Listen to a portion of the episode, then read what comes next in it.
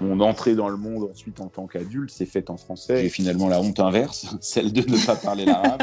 je ne suis pas sûr de qui je suis. Et là, ma mère m'a dit, mais tu, tu, crois pas que c'est un peu tard Parle en arabe pour me dire qu'il ne parle pas l'arabe. Les semaines des langues à l'école, c'est vraiment une langue religieuse. Papa, j'ai pas compris. Comment comment t'as fait pour perdre ta langue Le bazar. Le bazar.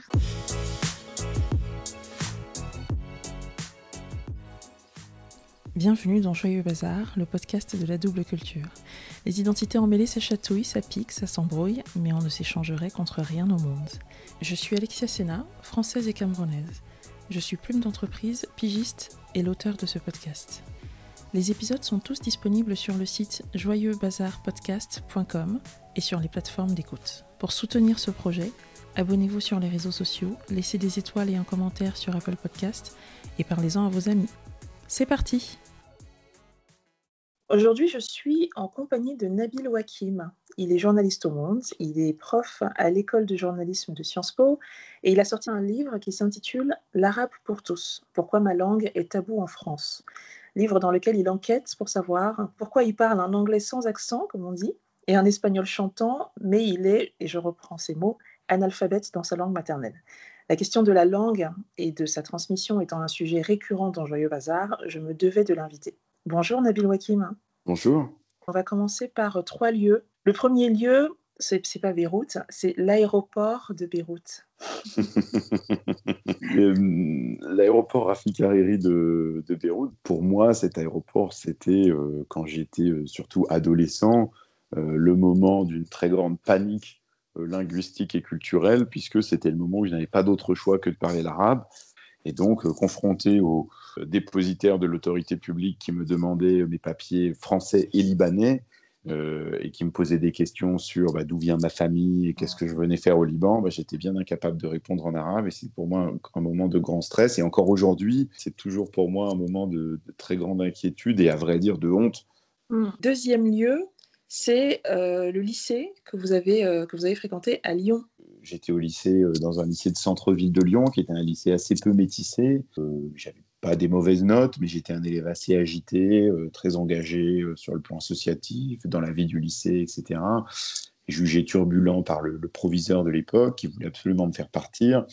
Et à la fin de mon année de seconde, il ne voulait pas me, faire passer en première. Et donc, il a dit, bah, il peut passer en première, mais à une condition, c'est qu'il s'inscrit dans des cours d'arabe. Donc, il prend arabe en, en langue vivante, mais malheureusement, ça n'existe pas dans notre lycée, donc il doit changer de lycée. C'était assez euh, choquant pour moi à l'époque. Et puis, euh, ça m'a ensuite beaucoup fait réfléchir parce que je me suis dit, ah oui, mais peut-être qu'en fait, euh, il n'avait pas tort, ce proviseur, peut-être que j'aurais dû saisir sa main tendue. En fait, je crois que c'était pas vraiment une main tendue, c'était plutôt une, un coup de pied pour, me, mettre dehors. Mais je cite cet exemple dans mon livre parce que je trouve qu'il montre aussi toute l'ambivalence dans laquelle on se trouve parfois, en tout cas moi, ben, mm. voilà, des années plus tard, je me suis dit, ah là là, j'aurais adoré qu'on me permette d'apprendre l'arabe dans mon environnement scolaire, et en fait, on ne me l'a pas permis. Et puis là, je me suis rappelé qu'il y avait un proviseur qui me l'avait proposé, mais en fait, pour de très mauvaises raisons. Ah là là. Alors, on va rester dans le domaine scolaire et on va parler cette fois-ci de, de l'école de votre fille. En fait, euh, elle est dans une école dans le 11e arrondissement de Paris, super, qui est extrêmement multiculturelle, dans laquelle il y a des parents et des familles de toutes euh, origines et de tous horizons. On parle aussi de nombreuses langues dans ce quartier, qui est un quartier assez multiculturel, il y a un certain nombre de parents qui choisissent de ne pas mettre leurs enfants dans cette école parce qu'elle est classée euh, REP, donc euh, éducation prioritaire, même si en fait elle dispose d'énormes moyens, qu'elle est en plein Paris, etc. Il y a un certain nombre de parents, dans ceux qu'ils fuient, c'est justement un peu euh, ce métissage, cette différence. ça me fait un peu sortir de mes gonds parce que je vois bien que si l'école n'est pas le lieu du brassage scolaire, alors quel endroit va l'être? Nabil Wakim, vous êtes né à Beyrouth, au Liban, au début des années 80, alors que le pays était en pleine guerre, et votre famille a déménagé en France quand vous aviez 4 ans. Euh, pendant ces jeunes années, quelle était la place de l'arabe dans votre famille? Est-ce que ça a été pour vous une langue maternelle? Alors oui, moi je suis né dans un environnement mmh. où on parlait en arabe, on me parlait aussi en français, mais la langue que j'entendais le plus c'était l'arabe. J'étais gardé par ma grand-mère qui me parlait en arabe. Et puis quand je suis arrivé en France, mes parents, et je pense que c'est le cas dans de nombreuses familles immigrées, ont eu un peu peur que je ne parle pas suffisamment bien français. Ils nous ont mis devant la télé pour regarder des dessins animés euh, en français, pour essayer de bien comprendre la manière dont les Français parlaient. Et, au fur et à mesure, c'est installé dans ma famille. Et là encore, je l'ai vu dans le livre en interrogeant euh, d'autres gens issus d'immigration euh, maghrébine ou proche-orientale, c'est instaurer un peu un réflexe qui était l'arabe à la maison, le français à l'extérieur.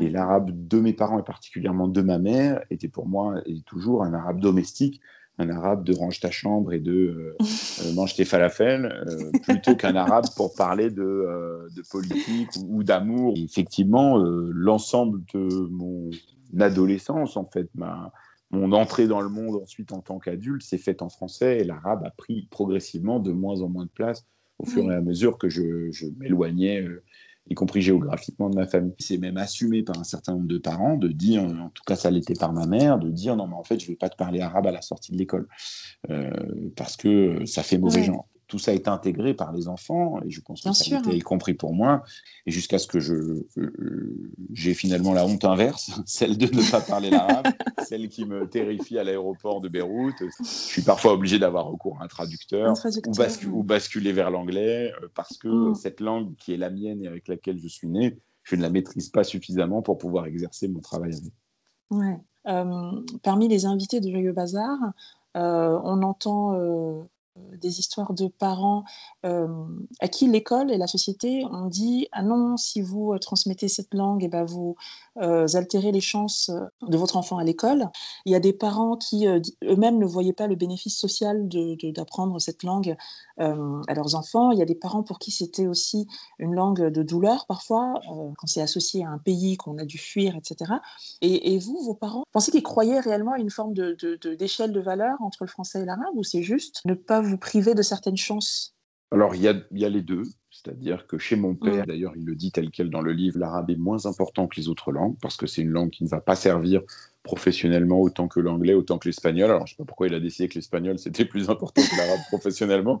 Il doit y avoir à peu près autant de locuteurs en arabe qu'en espagnol dans le monde. Mais, mais il y avait aussi euh, exactement tout ce que vous dites, c'est-à-dire euh, le fait que l'arabe soit souvent réservé pour mes parents pour parler notamment de ce qui se passait au Liban, euh, de la guerre, de situations familiales parfois compliquées, aussi pour qu'on ne comprenne pas. Donc c'était aussi, une langue qui était euh, excluante pour nous.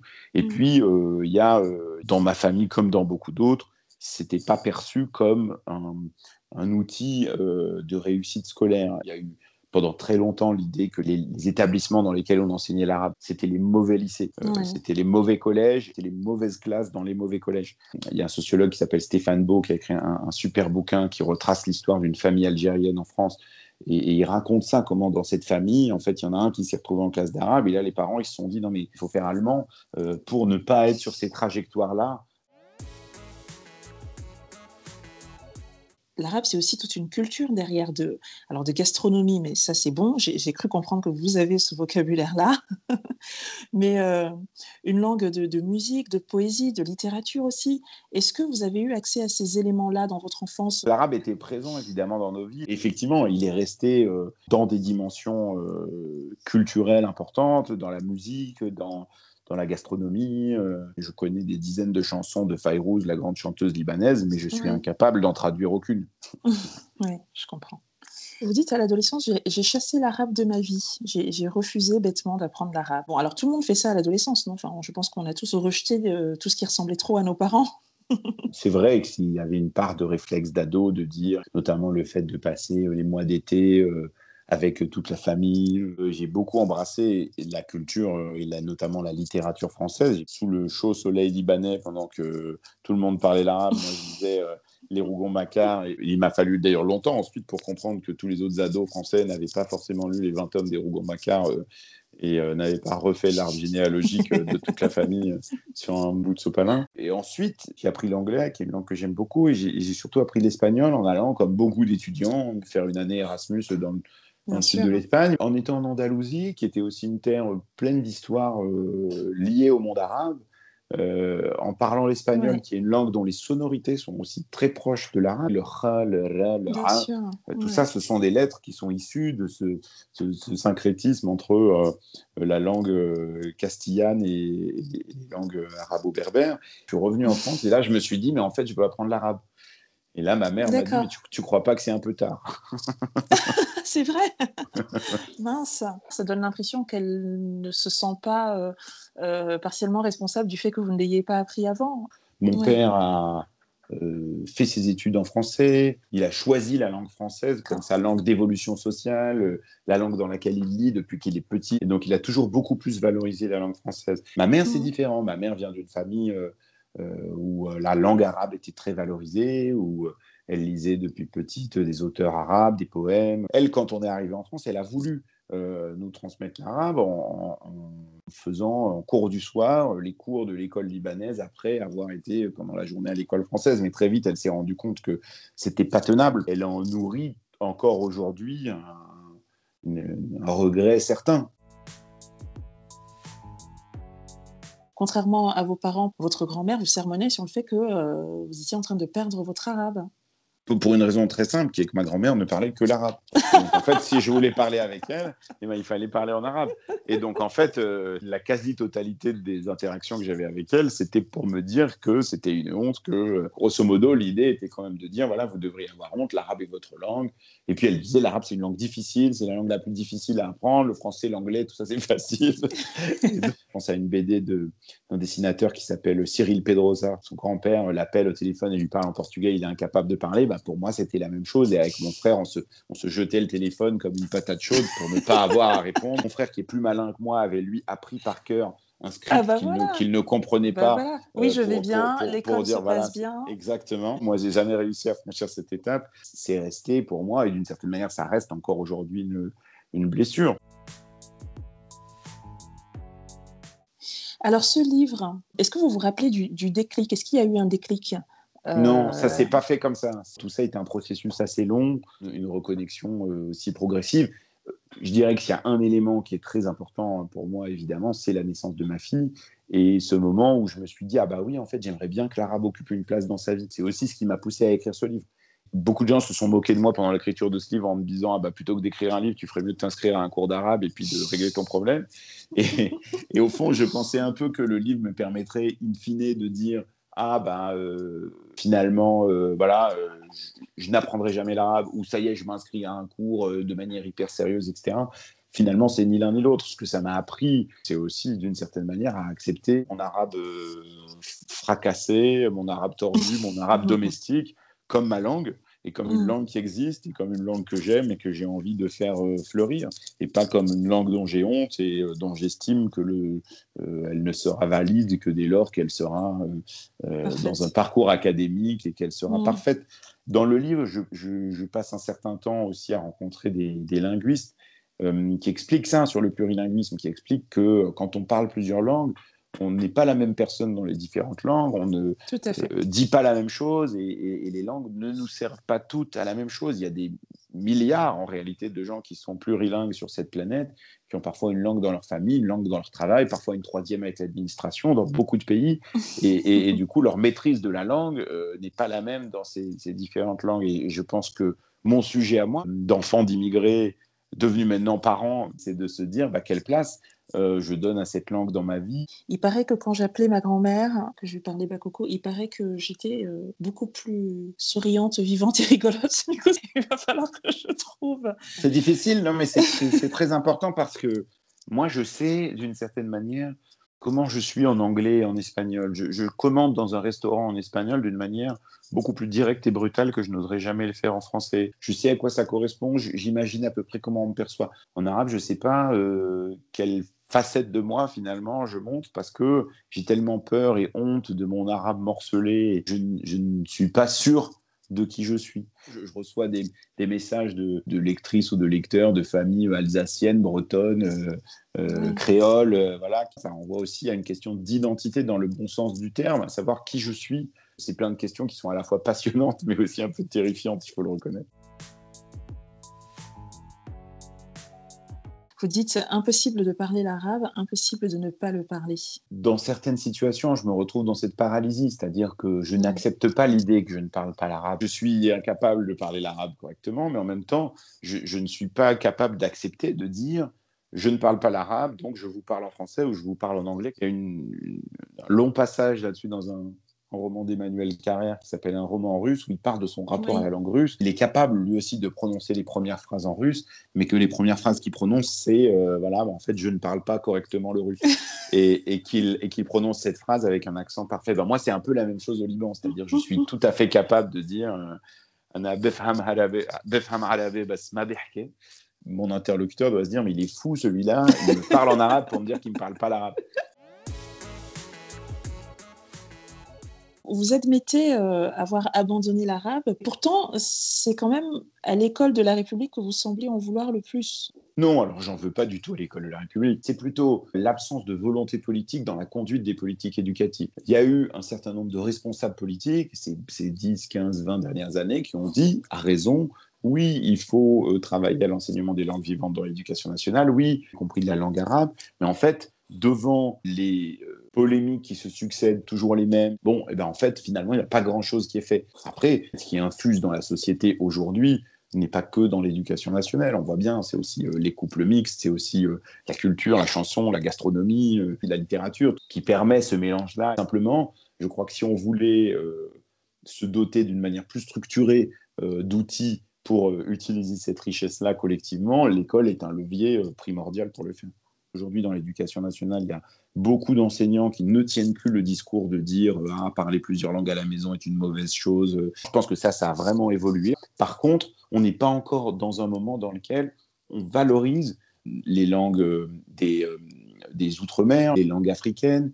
Et alors là, il y a des gens qui ont des initiatives qui sont très intéressantes, notamment euh, il y a des associations qui travaillent sur les langues et qui euh, organisent euh, avec des instituts des semaines des langues à l'école où ils invitent les parents à venir parler leur langue devant les enfants de la classe parler de leur culture, parler de leur histoire et de leur patrimoine culturel. Dans le livre, il y a la, réalisatrice euh, Ouda Benyamina, qui est d'origine marocaine, qui elle-même a un rapport très compliqué à l'arabe, euh, qui raconte que c'est ce qu'a fait l'institutrice de son fils. Voilà, j'ai regardé ma classe, euh, j'ai moitié, moitié de gens qui viennent du monde arabe et l'autre moitié, ou quasiment, qui sont de familles chinoises. On va faire un cycle sur le monde arabe, un cycle sur la Chine, voir des expositions. Elle leur a fait écouter de la musique ah, et chinoise et arabe, etc. Elle dit, mais en fait, ce qui a fait cette de maternelle, ça m'a réconcilié moi-même avec mm. euh, la langue et la culture arabe. Juste après, elle a acheté sur Amazon 150 livres de, pour apprendre l'arabe et des livres, et des livres en arabe pour les, pour les enfants. Mais, mais j'aime bien cette histoire parce que je trouve qu'elle montre qu'en fait, il suffit aussi de pas grand-chose. Je voudrais vous lire un, un passage euh, du, du livre Une arabe en France de Fatma Bouvet de la Maison Neuve. Nous ne pouvons pas d'un côté renforcer et souligner l'importance de la laïcité dans notre pays et ne pas proposer l'enseignement de la langue et de la civilisation arabe dans le cadre de l'éducation nationale, c'est-à-dire un cadre laïque. Le risque est de continuer de laisser filer vers les mosquées ceux qui sont en demande. Notons d'ailleurs que les Français d'origine arabe ne sont pas les seuls à s'intéresser à la langue arabe. À l'INALCO, c'est la deuxième langue demandée par les étudiants après le japonais. Ne pas valoriser la deuxième langue parlée en France est perçu comme une humiliation pour la première minorité de ce pays. Je crois que c'est un sujet qui est très important, c'est-à-dire, euh, je disais, il y a des difficultés en France pour l'enseignement de l'ensemble des langues vivantes. La difficulté particulière de l'arabe, c'est évidemment ce climat-là, rempli de stéréotypes et d'amalgames douteux.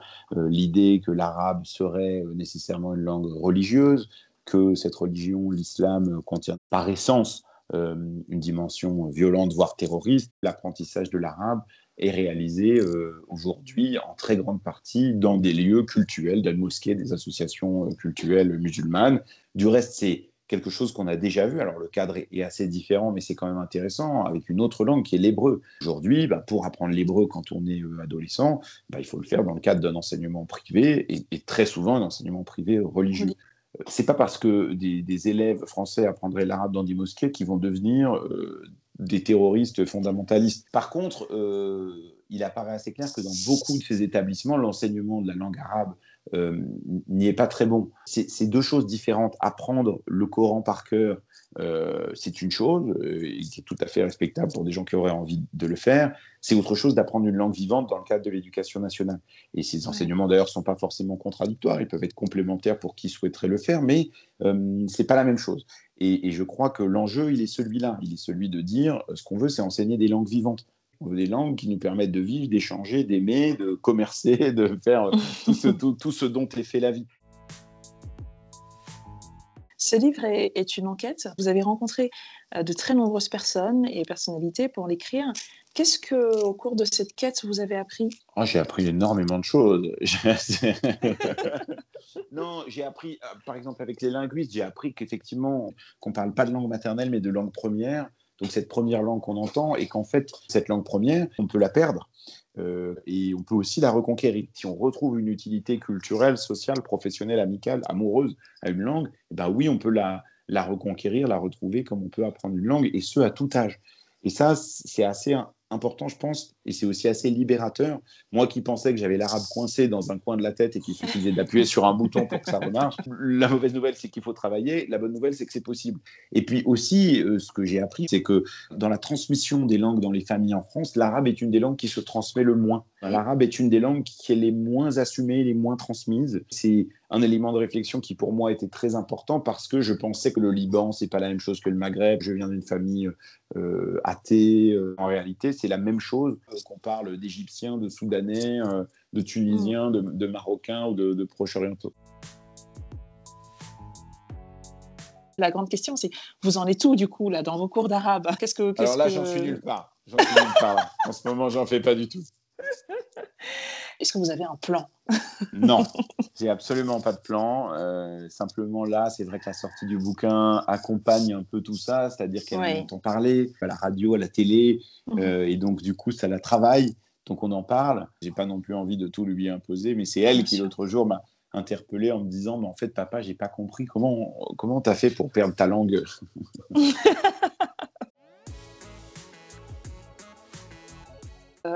de la même manière que les, pâtisseries arabes que votre, que votre maman vous, vous confiait euh, pour les offrir aux copains, vous les planquiez parce que vous dites mais personne ne va trouver ça intéressant. Et un jour vous découvrez qu'il y a des gens qui s'intéressent à la langue arabe, qui trouvent ça joli. Le paradoxe de l'arabe en France, c'est que c'est à la fois une langue qui est dévalorisée et méprisée quand c'est une langue d'immigrés, mais par contre il y a en France une école euh, de chercheurs, de diplomates, d'intellectuels qui parlent l'arabe, une école dite arabisante qui remonte à François Ier. Il y a une sociologue qui s'appelle euh, Kautar Archi, que j'interviewe dans le livre, et qui raconte à Sciences Po, euh, un jour, il y a certains de ses élèves qui lui ont dit Madame, excusez-nous, on doit partir avant la fin du cours parce qu'on a cours d'arabe.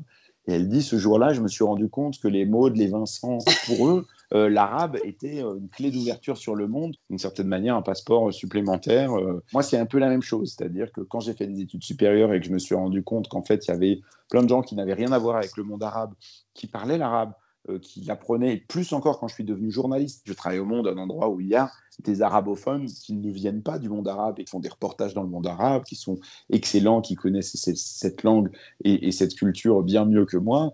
Euh, je me suis rendu compte aussi que cette culture et cette langue avaient de la valeur. Et je crois que au fond, c'est de ça qu'on parle, c'est-à-dire euh, on a tous dans la tête des préjugés sur la hiérarchie sociale des langues. Les premiers mots d'arabe entendus, euh, progressivement perdus en France, et puis ce livre. Après tout ce parcours, qui êtes-vous devenu? Euh, D'une certaine manière, pour moi, le livre est une forme de, c'est une forme de libération de ma parole. La comparaison est peut-être malvenue, mais il y a une forme de coming out. Je suis 100% euh, français et je suis 100% arabe. Et en fait, j'ai envie d'être les deux, d'aimer mes deux patrimoines, mes deux langues. Je pense que c'est ce que ce livre me permet de devenir, c'est-à-dire quelqu'un qui assume cette multiculturalité et, qui est capable aussi de la porter publiquement et de la revendiquer et d'en débattre. Eh bien, que le chemin soit beau. Euh, merci. merci beaucoup à vous. Ben, merci beaucoup d'avoir pris le temps.